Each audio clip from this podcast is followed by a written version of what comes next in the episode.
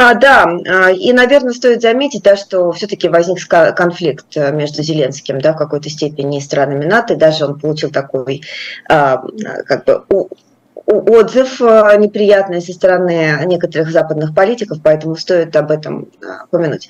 То есть, с одной стороны, э, как бы все по плану, ничего радикально нового, никаких радикально новых изменений не случилось в том плане, что действительно изначально было понятно, что никакой гарантии там, членства в НАТО четко предоставлено не будет для Украины, но, с другой стороны, будут какие-то шаги, жесты символические навстречу. В данном случае, в том числе тот факт, что а, было согласие принять Украину в НАТО в будущем в, упрощенной процедуре, то есть вот без этой membership action plan, а, соответственно, это было некий такой шагом, жестом доброй воли со стороны НАТО для Украины.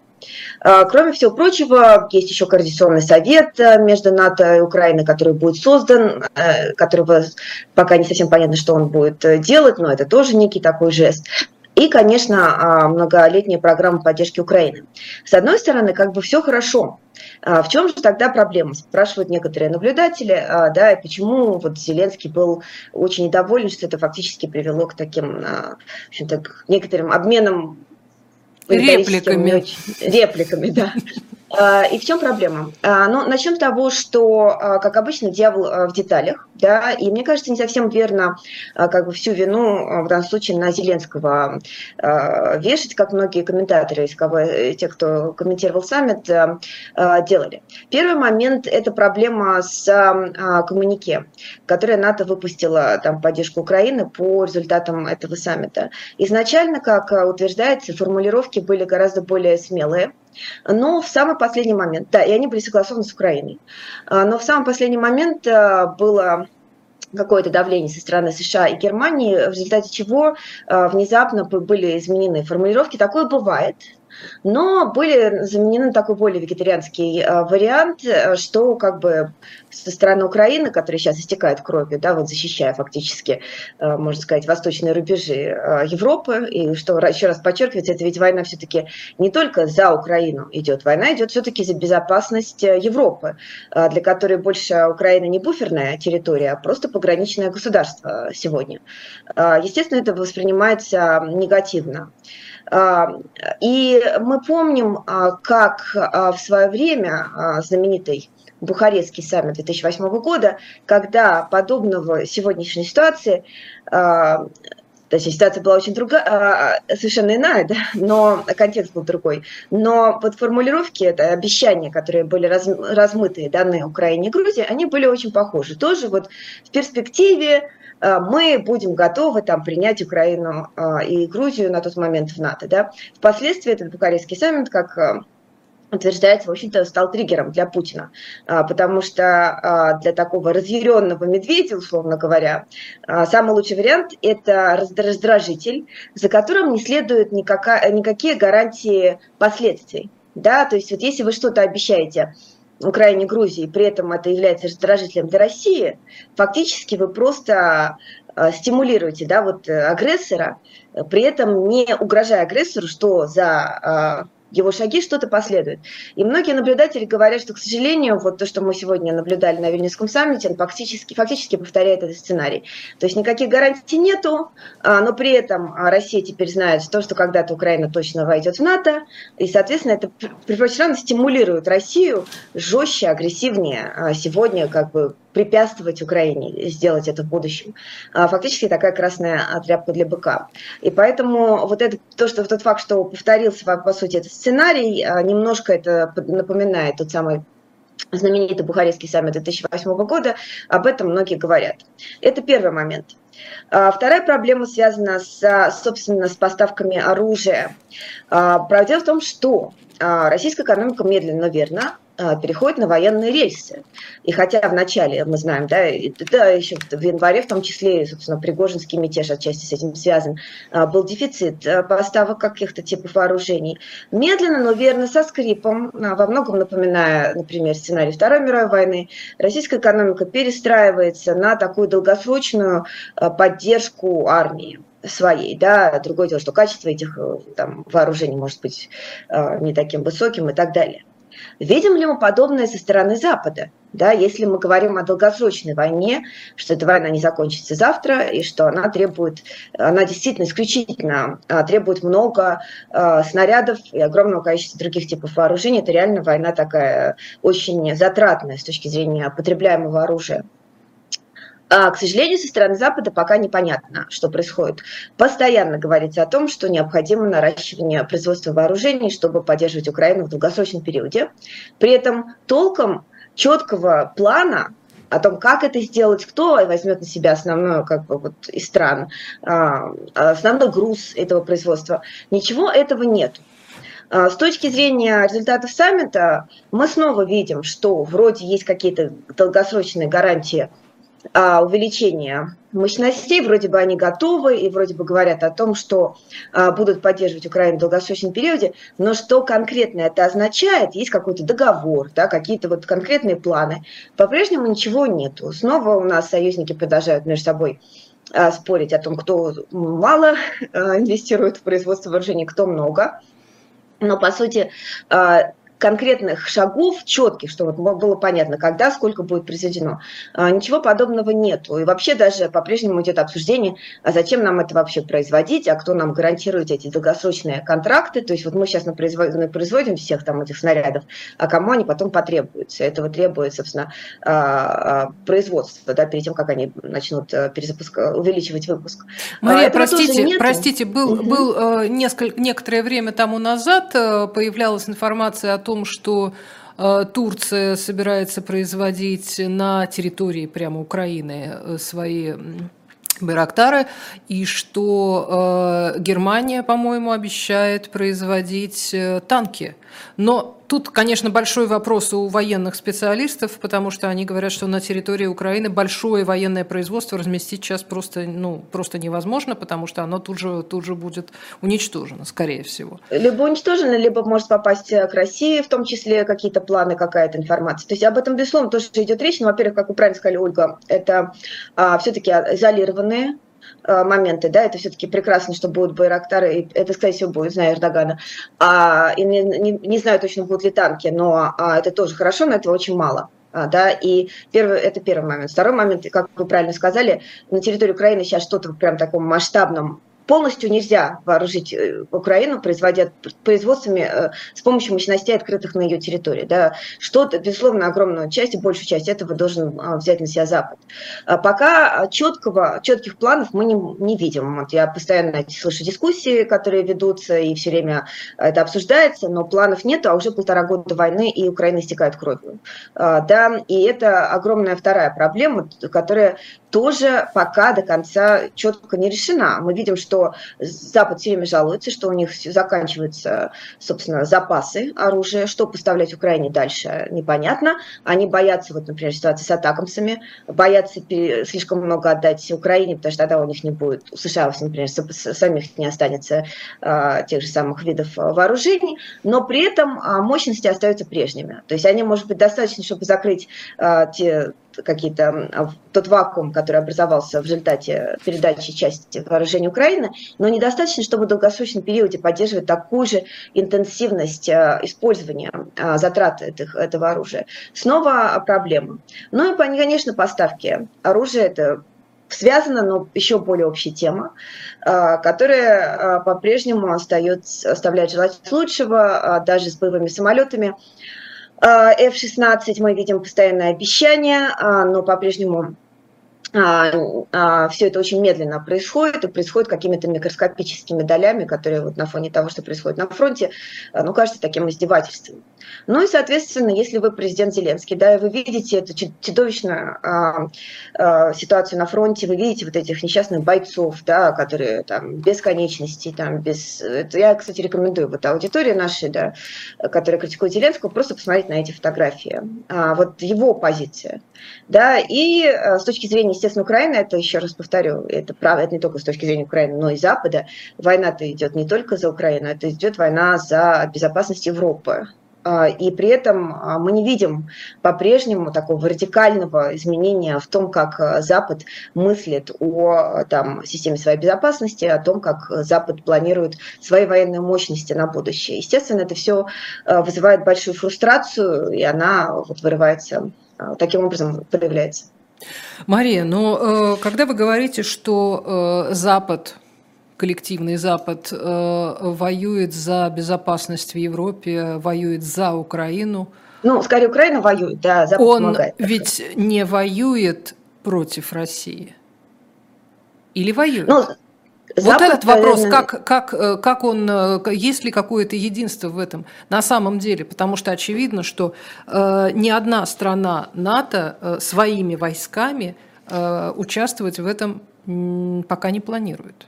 Или планирует? А, Пока не планируют, и, как бы, естественно, в том числе и с этим, да, связана эта осторожность НАТО. Никто не хочет начинать войну с, Укра... Э, с Россией именно.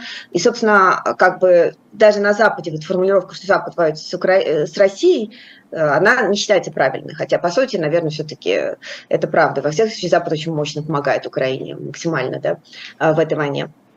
А, но, естественно, напрямую к этому никто не готов. Россия ядерная держава, все говорят об опасности Третьей мировой войны.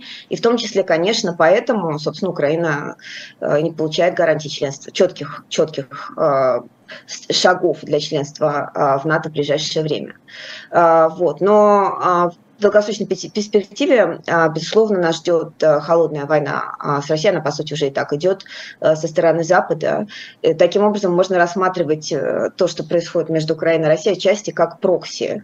Война а, такого же типа, как, например, в, холодный, в период холодной войны это происходило, то есть Запад поддерживает какую-то из воюющих сторон, против которой там, либо воюет Россия, либо поддерживает другую сторону. Мне кажется, это достаточно очевидно. Очень много много проскальзывает э, в, не только в вашей речи, но и вообще во всех э, обсуждениях. Это очень много говорится о том, э, что, в общем, все уже рассчитывают на долгую кампанию, на долгую, на годы. Поэтому вопрос о будущем производстве вооружений, поэтому вопрос о пролонгированных каких-то договорах о помощи, и, кстати, если я правильно понимаю, чем дольше будет длиться горячая фаза конфликта, тем дольше Украина не сможет вступить в НАТО.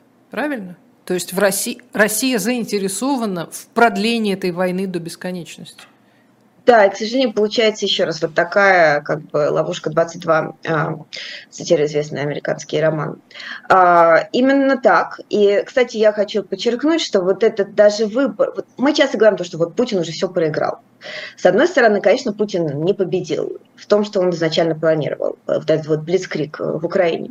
А, но с другой стороны, тот факт, что вот теперь эта война, война переходит в вот эту war of attrition, эту затяжную войну на истощение, это же, по сути, тоже навязанное Кремлем Украине сценарий. Просто это сценарий, который для Путина изначально был субоптимальным, так Кремль не планировал эту войну вести, но поняв, что Блицкрик не выходит, да, а, вот, и мы об этом в том числе писали в докладе CSIS э, недавнем, э, у него остался только вот вариант э, либо закончить войну, а, либо продолжать ее, но без таких вот мощных наскоков, а войну на истощение, надеясь, что у Запада закончится сила и терпение помогать Украине, в Украине закончатся люди и там, готовность сопротивляться, и в итоге как бы все а само как-то сложится э, в сторону Кремля. То есть даже этот сценарий войны на истощение, это все равно навязанный Кремлем во многом сценарий, хотя это и э, в каком-то смысле там Максимин, в том плане, что это лучше для Кремля из худших э, сценариев. А, и поэтому а, говорить о том, что Путин полностью проиграл, все на данный момент, к сожалению, может быть, и хотелось бы, но а, не приходится. А, вот, соответственно, а, да. И второй момент, вы совершенно правильно говорите, фактически, это вот, возвращаясь к вопросу 2008-го а, саммита в Бухаресте, мы имеем в этом плане как ловушку, которая отчасти, естественно, не желая этого, Запад создает для Украины, говоря о том, что давайте война закончится, и вы тогда уже вступите. Да? Ну, соответственно, для Кремля это только лишний стимул эту войну э, продолжать э, как можно дольше. И, к сожалению, ресурсы у России пока э, на это есть. Сказать, что вот полностью санкции или какие-то совокупности обстоятельств ограничили России, возможности России продолжать эту войну, пока не приходится. Например, на, на горизонте там 2-3 ближайших года это вполне возможный сценарий, хотя какие-то, какое-то недовольство в российской армии уже э, прослеживается, мы это тоже э, с вами видим. Ну, давайте тогда про, про то, что, то, что прослеживается. И, и очень интересно, как это выглядит э, с, с, из, извне, как это выглядит снаружи. Э, я вот пыталась проанализировать те слова, которые говорил сам президент Путин, а не кто-то там интерпретировал или что-то пересказывал. И э, из цитаты из Путина, по, вот по последствии, значит, Пригожинского выступления, э, про генерала Попова он, по-моему, ничего не говорил, но э, вот история такая, значит, ужасный предатель, нож в спину, нехороший человек, редиска, э, значит, уголовное дело, нет, не уголовное дело, ну, в общем, ладно, с этим как-то вроде как-то вот забылись. Потом он рассказывает э, с горящими глазами о том, как много денег государство, Российская Федерация через Минобороны отдавала вот этой группе. Спустя некоторое время он встречается с представителями группы, они там в лице Пригожина с чем-то не соглашаются, и он как-то вот на этом заканчивает историю этой встречи. А потом он нам рассказывает о том, что в том же интервью Колесникову, которое Колесников излагает в «Коммерсанте», он говорит о том, что нет такой, нет такой компании – нет такого юридического лица. Больше уже Вагнера, да. То есть это вот то, что у нас пишут на киосках, ПБО ЮЛ, предприятие без образования юридического лица. Некий, не знаю, торговля шаурмой, что угодно, вот нечто. И туда государство, как он ранее сказал, выделяла, в общем, очень серьезные средства. И вооружение, и вот сейчас показывают, опять же, по каналам, как э, изымается там какая-то техника, сдает там вот так называемый Вагнер, так называемую технику, и вот это все. Как это выглядит снаружи? Изнутри это выглядит несколько безумно. А вот снаружи, э, как, как, как, можно, как можно вести какие-то переговоры с человеком, который вот так осуществляет свою внутреннюю и внешнюю политику, вот такими вот интересными способами? О каких ну, договорах а, можно говорить? Я скажу так, что мне кажется, о договорах а, и до этого интервью а, говорить было трудно каких-либо с Путиным, да, просто потому что, ну, начав эту чудовищную войну, он просто доказал, конечно, а, такую ограниченную адекватность и восприятие в понимании окружающего мира, и это одна из причин, да, почему многие, собственно, не верили, что эту войну начнет изначально, в том числе на Западе. А, вот. Однако, значит, во-первых, что касается мятежа Пригожина и в целом а, по а, его восприятию на Западе, во-первых, конечно, это было шоком. Многие не ждали того, что это случится. Понятно, что за вот этими эскападами Пригожина в соцсетях наблюдали многие. Но что действительно это выльется в такой марш-бросок на Кремль, а, здесь, конечно, мало кто предсказывал. И, а, но единственное, что, опять же, стоит а, отдать должное американской разведке, вот у них данные были. Они видели, что действительно что-то готовится Пригожином еще за одну-две недели до. Надо еще раз подчеркнуть, что с самого начала войны вообще американская разведка доказывает достаточно высокую эффективность свою. И об этом писали в газетах? Да? Говорилось об этом, но ну, как сказать, это, было, это была информация у, у а, людей, приближенных а, к разведке, да, то есть mm. были ли сливы в газеты, честно говоря, не скажу, mm, а, не знаю, но, но точно, что у них эта информация была. А, но вот теперь, когда, соответственно, все случилось, поскольку очевидно, что аналитики плохо понимают происходящее вокруг Кремля, надо любой анализ по этому поводу, я думаю, воспринимать определенным скептицизмом. Ситуация очень похожа на то, что описывал Черчилль. Это бульдоги под ковром, оттуда какая-то грязня, вы не видите, что происходит, да, какие-то там шевеления под ковром, постоянно рык периодически доносится, и иногда вылетает кость. Да, и вот по этой кости, собственно, э, этой костью стал Пригожин, да, а, мы должны следить и понимать, что а, происходит, а, что произойдет. И основной вопрос, собственно, собственно, в чем? Это Пригожин, это черный лебедь для Кремля или нет? А что такое черный лебедь? Это концепт а, Талеба, а, такого известного писателя, ну, я думаю, что наши, наши зрители уже не первый раз встречают эту формулировку, да. Э, ну, понятно. Том, это, грубо говоря, хор- это... хороший ли это знак для противников? А здесь очень важно, mm-hmm. что это внезапное событие, которое не ожидалось, но которое радикальным образом изменяет динамику э, системы. Каким, mm-hmm. вот, вот что здесь важно. Это не да. просто какое-то событие. И вопрос в том, изменит ли это как-то динамику путинского, путинской системы. Очевидно, что мы увидели, и это очень важно, что да, вот есть такая холодность, э, какая-то вот слабость, э, пустота а, в а, системе современной. Если вы можете, да, действительно, будучи классно вооруженным, там, а, мощным армейским там, подразделением, но тем не менее, все-таки, да, независимая группировка прошагать так спокойно до Кремля, ну, не до Кремля, там, до пределах Москвы, то есть и вас, не встречая сопротивления, а потом элиты и разнообразные а, разногвардейские, э, разгвардейские прочие э, группы пишут, э, сливают в меди, что а мы не знали, что делать, а нам не, знали, нам не дали приказа, мы были в растерянности. Да? Очевидно, что что-то не в порядке в вашем королевстве. И это очевидно всем. Другое дело, какие будут из этого сценарии. Вот в частности, Atlantic Council выпустил на этой неделе там разнообразный набор сценариев, ослабленный Путин, новый режим, а, приближение бури. Это разные варианты, при которых а, а, элиты вокруг Кремля в той или иной степени усиливаются вокруг Путина и, соответственно, ослабляют Путина в разной степени, которые там создают совсем новую реальность или просто ослабляют сильно Путина. Ну и момент для реформаторов четвертый оптимистичный сценарий. То есть как бы понятно, что если читаешь все сценарии, что как бы ну, это практически все весь набор опций, которых у нас есть, которые у нас есть, это обсуждается. Проблема в другом. И она действительно встает острая, и она важна для Украины в том числе.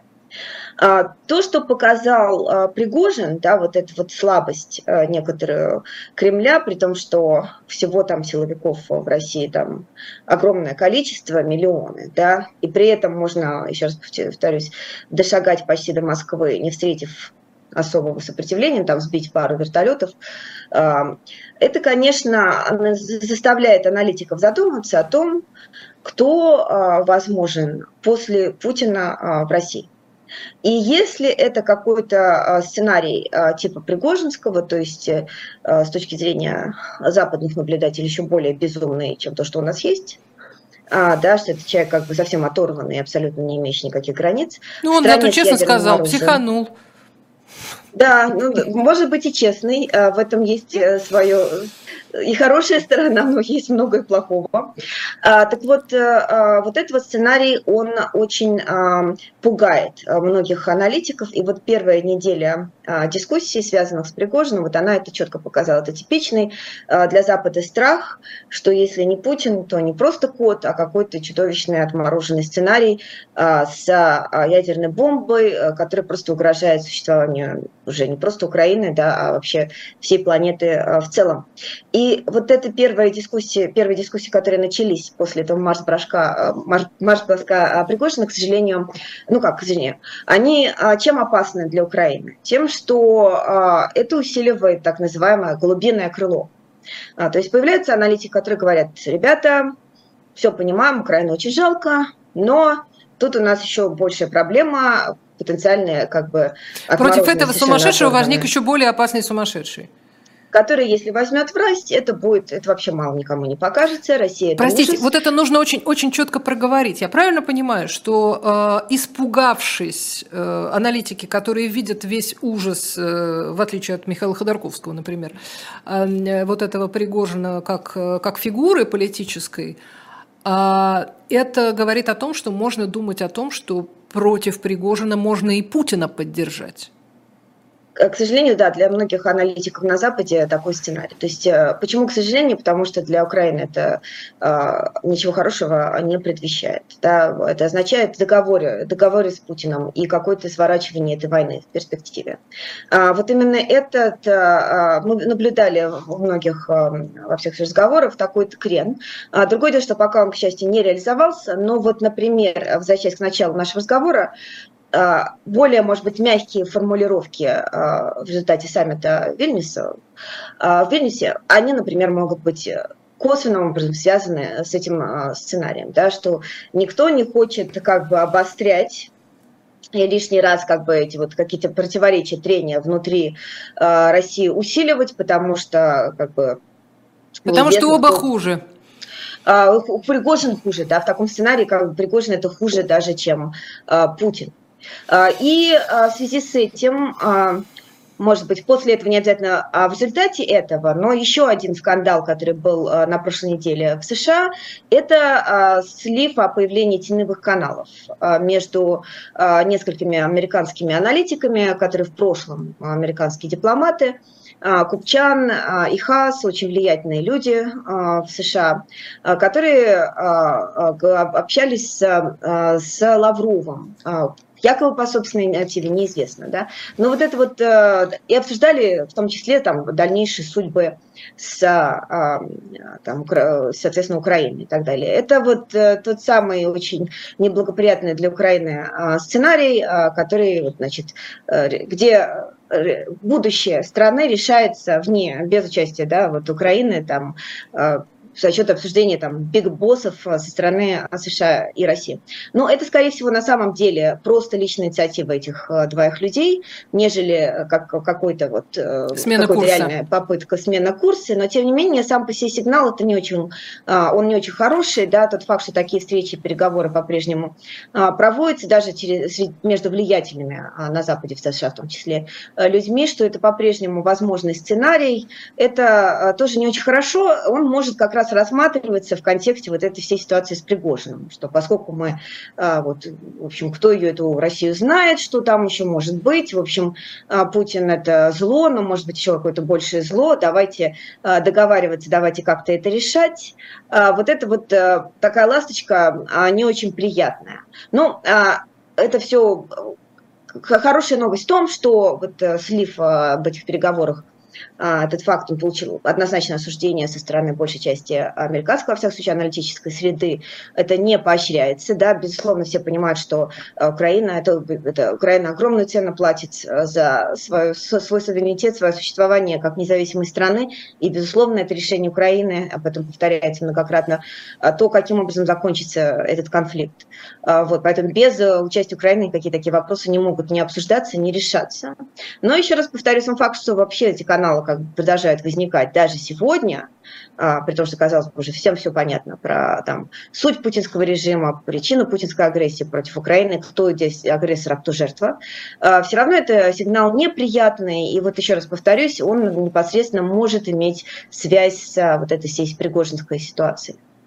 А вот эти вот последующие э, появления Путина в разных, в разных видах, в разных формах, вот э, как бы эхо, эхо войны, извините, э, вот этой всей истории, там э, исчезновение или появление генералов, там какие-то там всякие вот эти вот э, заявления по поводу денег, заявления по поводу статуса. Я так понимаю, что речь идет о том, что у них нет статуса, Госдуме надо об этом подумать. Ну, то есть как бы придать им какой-то статус. Это все как-то трактуется как признак слабости, испуга, э, хитрости какой-то особой восточной. Ну да, безусловно, а, это трактуется именно как признак слабости. Путин ведет себя очень очевидным образом, особенно для вот, э, людей, знакомых с тем, как работает да, политическая система, это достаточно естественный демократический, ну, в, в кавычках, можно сказать, ответ, ну, квазидемократический ответ на ту ситуацию, которую выявил Пригожин. То есть Пригожин выявил, что Путина нету, да, когда э, возникает какой-то мощный а, вызов э, системе, а, значит, все руководство пропало, а, никто никаких сигналов не дает. А, маршируют какие-то колонны агрессивные на Москву, встречая очень незначительное сопротивление. И а, при этом еще и народ в Ростове, значит, тут тусит и фоточки делает с Вагнером, а многие там и поддерживают. То есть вообще, на секундочку, Пригожин, не имея доступа к федеральным каналам, получил, уже набрал рейтинг до вот этого мятежа на уровне Лаврова или Шойгу да, которая постоянно на каналах. То есть у него там больше 20% было, а в какие-то моменты там А это что за больше. аналитика? Это чья, чья, чья аналитика? Я есть просто... несколько, и Левада давал данные, mm-hmm. и есть еще Open Minds Institute, это украинский центр, который ведет такие замеры постоянно. Вот, вот это их данные в том числе. Так вот, понятно, что Путину надо быстро наращивать свой капитал и показывать, что, во-первых, он есть, во-вторых, его все любят и ценят. И мы снова видим, да, это очень интересно, как полностью конструируется новая реальность. То есть мы-то видели, что абсолютно никто не сопротивлялся Пригожину. Но, тем не менее, нужно кого-то наградить. И наградить надо, надо представить это как героический подвиг э, народа российского по защите Кремля, рубежей. Мне особенно порадовал губернатор Питера, где просто Петербурга, где просто ничего не происходило, но он тоже... Там были алые паруса, там было не до того в этот момент. Но потом он стал рассказывать, как народ Петербурга там тоже дружно стал на защиту, на оборону Родины. А, то есть это очень любопытно, да, вот как этот миф конструируется. То есть вот э, вся страна у нас, оказывается, в едином порыве сопротивлялась нравилось э, Пригожину, массово, значит, любила Путина, а, в теч... как в то время как Путин, опять же, который... который Герои... Героически тоже сопротивлялся. А, а в реальности, видимо, прятался а, где-то, да, но, но на самом деле героически сопротивлялся. То есть, еще раз повторю, меня особенно поразили вот эти сливы. Эм, элит и росгвардейцев, то есть силовиков, которые говорили, а мы не знали, что делать, нам никто ничего не сказал, мы просто сидим, ждем, или мы там в отпуске, да, ну, а многие просто улетали э, в, э, в судорожно из страны. То есть, э, это на самом деле, конечно, очевидно, что режим показал слабость, Путин, кроме всего прочего, еще показал что он действует инерционно, а, то есть медленно, очень решает. В моменты, когда требуется быстрая а, последовательность действий, то есть немножечко уже а, видно, да, что он уже не совсем успевает за развитием событий. Например, заседание Совета Безопасности было создано уже после выходных. Видимо, выходные нельзя было, потому что все на отпуске были, неизвестно. Да, но дело в том, что Пригожин-то или какой-то другой да, агрессор, он ждать не будет, э, пока э, с отпуска вернутся. То есть вот это все очевидно показывает слабость, и хаотические вот эти решения последующие, быстро, значит, замаскировать, все представить, что так красиво, нарисовать красивую картинку, Путин, значит, с детьми, да, как э, товарищ Сталин, значит, Путина народ любит э, и так далее. Это все выглядит очень э, как-то смешно и хаотично, судорожно. Очевидно, что не совсем все под контролем. То есть вот ощущение, что Путин не контролирует вот эту свою силовую, да, вот эту вертикаль власти, так, как раньше, вот это очень заметно. И это заметно на Западе в том числе. Тот факт, что все говорят о том, что Пригожинский мятеж так или иначе ослабил Путина, а, собственно, поэтому они так и говорят. Угу. Теперь, значит, будут следить за тем, чтобы сильно не усилился Пригожин или ему подобный опаснейший э, господин. Видимо, видимо ну, как так. минимум, а, мне-то кажется, что когда а, такая очевидная слабость системы, а, обнажилась, да, в ситуации, когда у власти один и тот же лидер 23 года, это означает и огромное недовольство, да, последующим, пос, последними шагами этого лидера а, и а, за 23 года накопилось еще больше недовольства. А страна богатая, то есть есть активы, есть ресурсы, которые многим интересны. Но мне кажется, это просто такой сигнал, а, да, а, приходите и берите. Приходите, гости кажется, дорогие, берите, что хотите. Мне кажется, это далеко не последний а, вызов теперь, когда значит, Пригожин показал, как, как это делается, да, для многих желающих. Другое дело, что, повторюсь, Вагнер все-таки это уникальная структура, да, это самая тренированная, самая опытная, самая вооруженная такой вот юнит в российской армии, то есть э, таких... Но без образования юридического лица. Но, то есть, да, да, подобного Вагнеру нету, но а, есть многие а, желающие, да, то есть а, у многих теперь появится желание что-то подобное сделать. Это Мария Снеговая. Мы вернемся обязательно к, к нашему разговору, но э, я хотела вас немножко отвлечь э, в связи с э, национальным французским праздником, день 14 июля, как вы помните. У нас книжка такая немножко французистая. Называется «Французский орден особиста». Но орден не как монашеский или рыцарский, а как именно награда, потому что речь идет действительно о советском контрразведчике, который удостоился высшей французской награды. И вот о нем эта книга Линдера и э, Лузана, правильно я произношу? Э, Ее можно приобрести, да, это легенда отечественной контрразведки, э, такой подзаголовок. И э, книгу эту можно приобрести на shop.diletant.media. Естественно, вы можете попросить, чтобы кто-нибудь, может быть, сам Кабаладзе поставил вам автограф на ней, ну или кто-то из, из наших присутствующих в доступе, так сказать, сейчас сотрудников подписал эту книгу. Если же вы выберете какую-нибудь другую, или, или плакат с дилетантом, вот за моей спиной вы их можете видеть, или, э, или какие-то еще книги, которых вы раньше, может быть, не встречали. Может быть, еще осталось в загашниках немножко графических романов исторических. В общем, заходите на shop.diletant.media и э, нам сделаете приятно, и себе сделаете приятно, и часть средств пойдет на развитие живого гвоздя, что может быть лучше. А книги, э, любите книгу, источник знаний, это я не устаю повторять. Мы возвращаемся к разговору с научным сотрудником Джорджтауна и Центра стратегических исследований международной политики Марии Снеговой. Мария, я э, обнаружила в вашем канале, что вы очень серьезно э, занимаетесь как ученый э, темой демократизации со- советского общества, я бы так даже сказала, э, и того, как произошла демократизация России в 90-е годы. Э, вы пишете, и не только вы, э, как бы разные исследователи приходят к выводу, что то, что э, почти все лидеры, которые были на этот момент, так сказать, руководства, это все, в общем, бывшие партийные советские деятели государственные. И это, кстати, во, во многих странах СНГ ровно так и происходило. Кто такой был Шушкевич в Белоруссии, э, кто такой был Кравчук в Украине, кто такие были там еще масса, масса, масса всяких людей. Там. Э, это все было, ну, было очевидно, да, что во всех республиках и в, в России внутри э, первым, первым делом на поверхности оказались именно бывшие партийные деятели. И поэтому ученые делают вывод, что вот демократизация пошла не совсем так, как должна была пойти. Почему это важно? Почему это важно да. сейчас?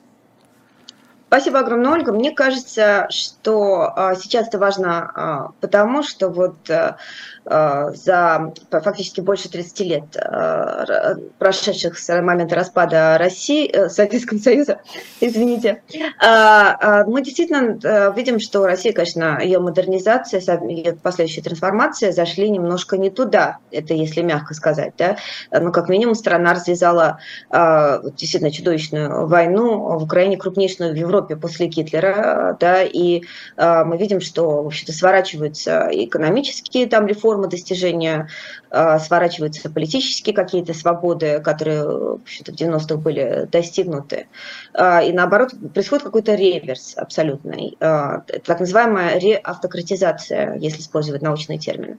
Соответственно, вполне естественно, мне кажется, желание понять, почему так случилось, и что было сделано не так, например, в 90-е годы, что можно впоследствии использовать как некий выученный урок, если когда-то, может быть, уже после Путина снова возникнет окно возможностей для реформаторов.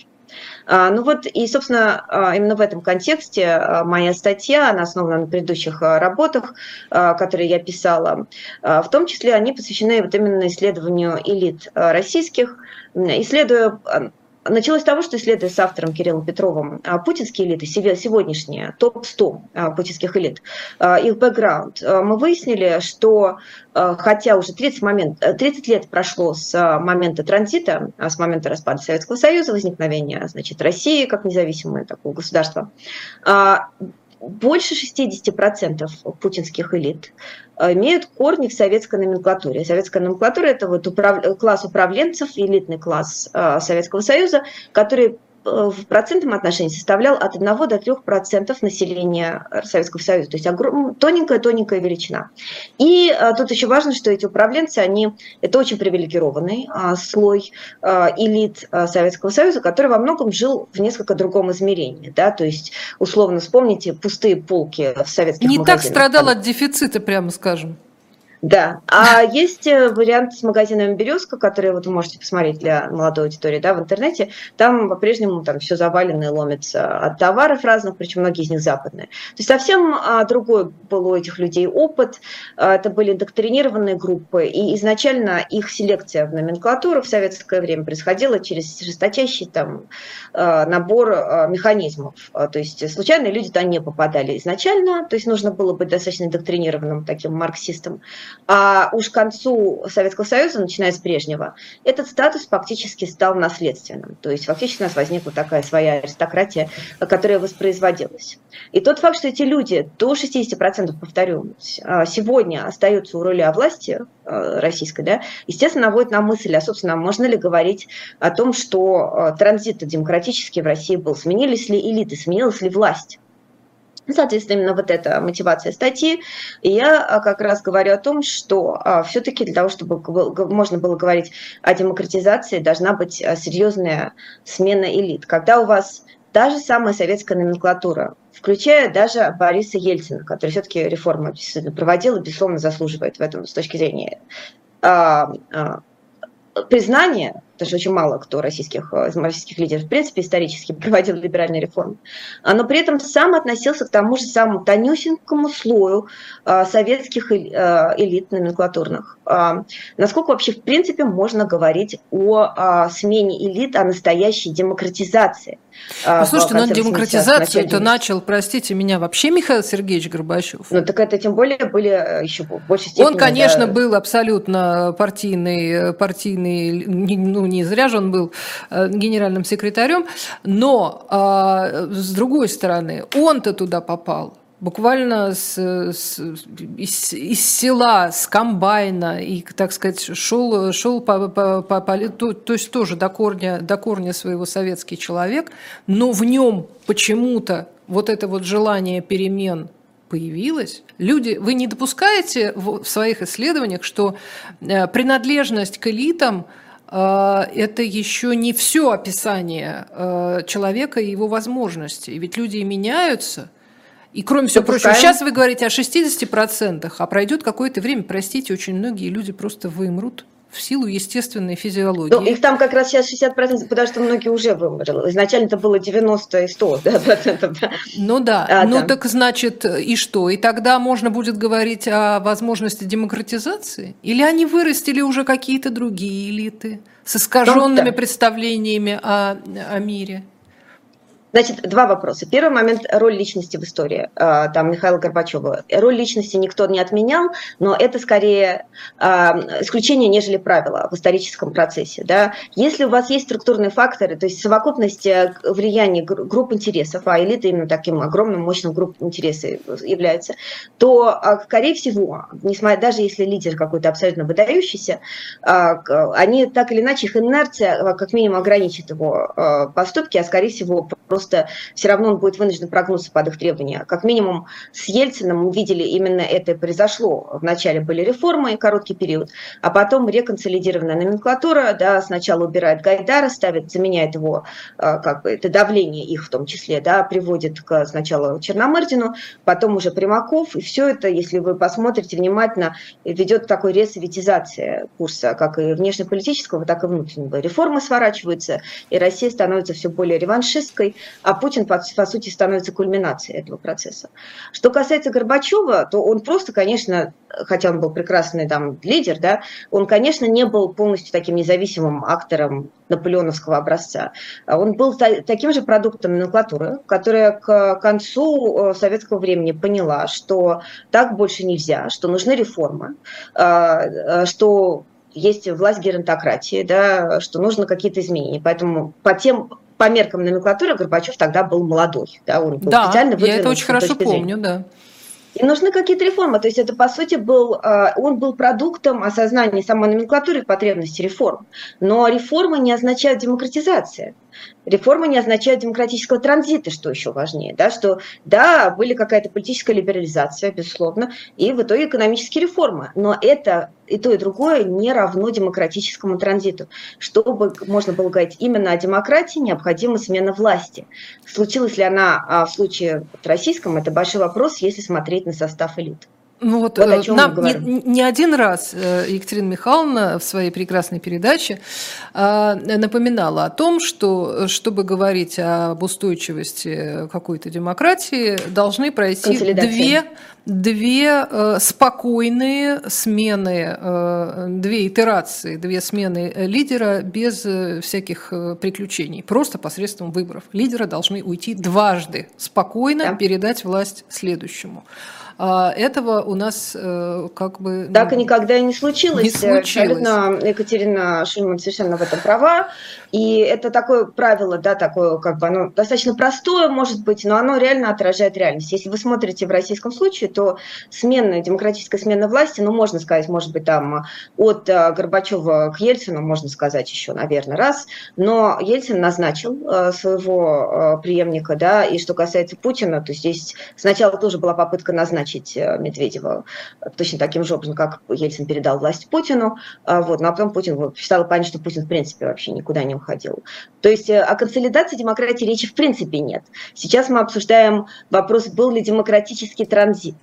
Да, и что мы видим, что, скорее всего, и демократического транзита как такового толком не было, если смотреть именно на вот этот критерий, а, кто остался у власти. А у власти остались представители той тончайшей узенькой прослойки вот этого советского элитарного класса, и это для... А, в этом Россия, кстати, не уникальна. Тут вот еще надо сказать, что да, нам свойственно смотреть на Россию как особую страну. Но Особый если вы путь. посмотрите особый путь, да, а, исключительность России. А, если вы посмотрите на волну демократизации, вот эту третью волну демократизации, которая случилась в начиная с конца 70-х до а, начала 90-х годов, а это не только распад Советского Союза коммунистической системы, это и либерализация в Африке, а, в Латинской Америке, а, также а, Южная Европа то вы увидите, что а, это очень часто, что а, либерализация этих режимов, то есть ослабление предыдущего авторитарного режима или конец предыдущего авторитарного режима. Я вспоминаю не... книгу одного известного, известного нашим зрителям человека «Конец режима», где очень Пожалуйста, подробно вот. описывается в том числе, как демократизация наступает в Испании, а, и, и начинается она, кстати, в Португалии тоже была попытка так сделать, а, начинается она с тех людей, которые плоть от плоти прежнего режима. И даже тот же король, которого, в общем, вырастил Франко а, и поставил значит, на это эм, место. Еще раз повторю, тот факт, что всегда есть преемственность элит. А, это неизбежно. Да? То есть полностью вот совсем новые элиты исключительно редко так бывает, что вот совсем а, снова полностью все пришли.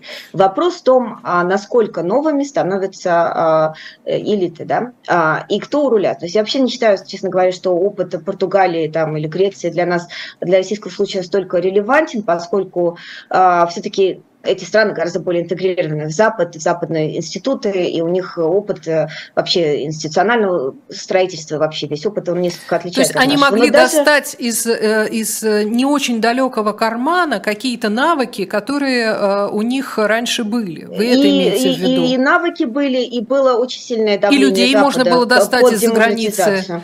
И люди приезжали. Но а что касается России, почему очень важно вот это сохранение элиты руля? Еще раз повторяю, один человек человек или два или там 10%. А, в конце концов, в России, безусловно, тоже был приток реформаторов во власть, тот же самый Конечно. Там, Гадар, Чубайс. Эти люди, их недостаточно, а, их даже недостаточное было количество для того, чтобы принципиально изменить систему.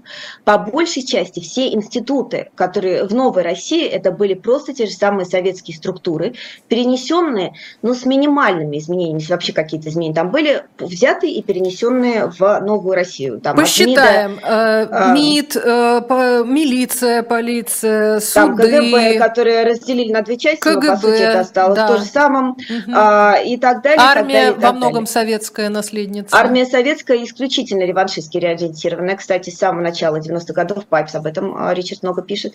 То есть, когда вы имеете новую систему, которая фактически полностью состоит из институтов, которых наполняют те же самые старые элиты, да, даже если там есть какая-то небольшая смена и приток немного, пары новых лиц. То есть да, это помешало больше. реформе, э, принципиальной реформе институтов в первую очередь? И реформе институтов, и возникновению новых практик, да, более продемократических практик. Просто старые люди, они приносят с собой новые, старые привычки, старые манеры взаимоотношений.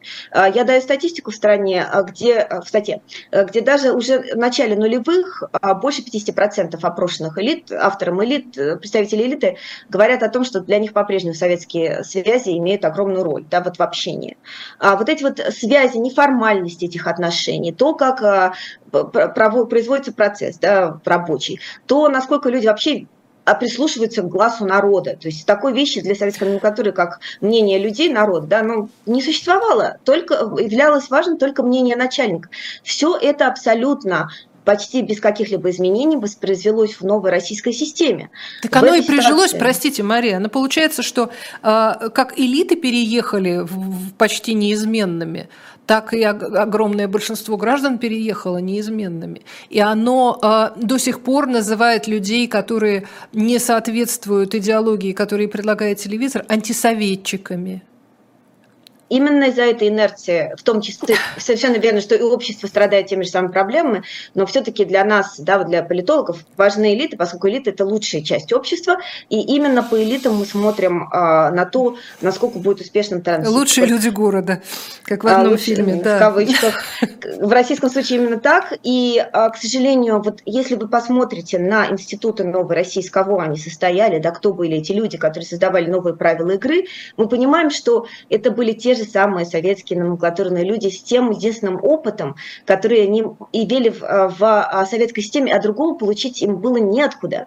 И поэтому, к сожалению, вот э, провал этого транзита, он фактически был неизбежен с самого начала, потому что не было достаточного количества новой крови, а, нового человеческого материала, так скажем, чтобы эти, эту систему изменить, чтобы менять правила игры. То, что в итоге случилась реавтократизация при Путине, на мой взгляд, было просто вопросом времени в силу вот именно такого э, состава э, советского правящего класса. Другое дело, что почему он остался таким же, с моей точки зрения, это было связано с отсутствием достаточно мощного низового движения, организованного, которое бы выкидывало э, за счет выборов, например, да, из власти этих людей, как, например, это случилось в странах Балтии, где, безусловно, был гораздо более мощный рывок, и есть статистика и опыт, сравнительная. опыт советский гораздо короче. И там было огромное количество факторов, включая и наличие да, Хорошо, тогда у нас осталось буквально времени. несколько минут. Я хотела тогда э, сравнить э, с теми, с кем сравнивать проще всего Беларусь и Украина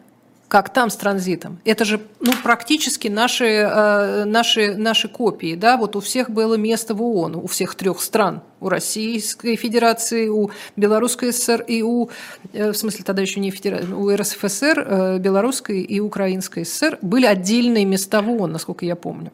И это как бы вот в этом смысле тоже э, много общего.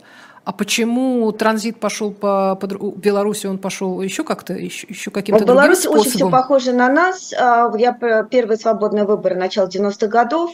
А, в России кандидаты от КПРФ получают 86% примерно всех голосов. А, это самый высокий результат за очень Беларуси во, всем восточной, во всей Восточной Европе. То есть у Беларуси еще хуже с этим, и, соответственно, транзит, сворачивание транзита происходит еще гораздо быстрее, чем а, в российском случае, там еще в 90-е годы. Здесь все очень похоже. А, что касается Украины, а, там гораздо более конкурентный результат на выборах. Мне очень нравится, по-моему, выборы середины 90-х годов, где Украина максимум, который получают, если не ошибаюсь, коммунисты, они набирают 12%, э, что-то подобное. А остальные еще меньше, соответственно, партии. Это к тому вот да, слушайте, ну у них том... и президенты менялись далеко не только э, при помощи переворота. Ну, да, естественно, там была смена власти. Другое дело, что надо смотреть на бэкграунд этих элит, и все это очень медленно идет, смена идет. Посто... в Украине изначально есть гораздо более мощное движение на Запад. Есть вот эта западная украинская составляющая, да, которая постоянно за счет разных выборов да, все время пытается добиться смены а, власти разными способами. Это идет не сразу, это очень непросто, цветные революции, да, выборы, но постоянно вот это давление приводит к тому, что вот этой номенклатуре реконсолидировать ассимилироваться не удается, в отличие от того, что происходит в Беларуси и России. То есть в Украине это очень долгая история да, того, как это все происходит. Это очень исключительно интересный случай для изучения, но там все сильно отличается от российского и белорусского сценария, вот если именно смотреть на динамику элит. Хотя, да, изначально, безусловно, инерция была огромная. И еще скажу, что, глядя на Беларусь, да, сегодня мы видим, что все-таки страна постепенно да, вот, э, модернизируется и пытается от, избавиться от этого советского опыта. То есть тот факт, что эта инерция присутствует, это не означает полную детерминированность, что у страны никаких других шансов не будет. А, мы видим, что общество постепенно да, вот развиваются, возникают какие-то гражданские группы. Медленно, но верно идет это движение к модернизации.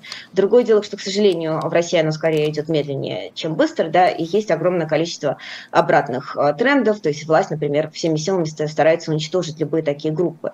А, но в целом тот факт, что да, это, к сожалению, демократического транзита не было, а, не означает, что это полностью закрывает возможности для развития в будущем. Прекрасно. Э, с мыслями о будущем мы и расстанемся. У нас в гостях в особом мнении была Мария Снеговая, научный сотрудник Джорджтауна и Центра стратегических исследований международной политики. Меня зовут Ольга Журавлева. Всем спасибо.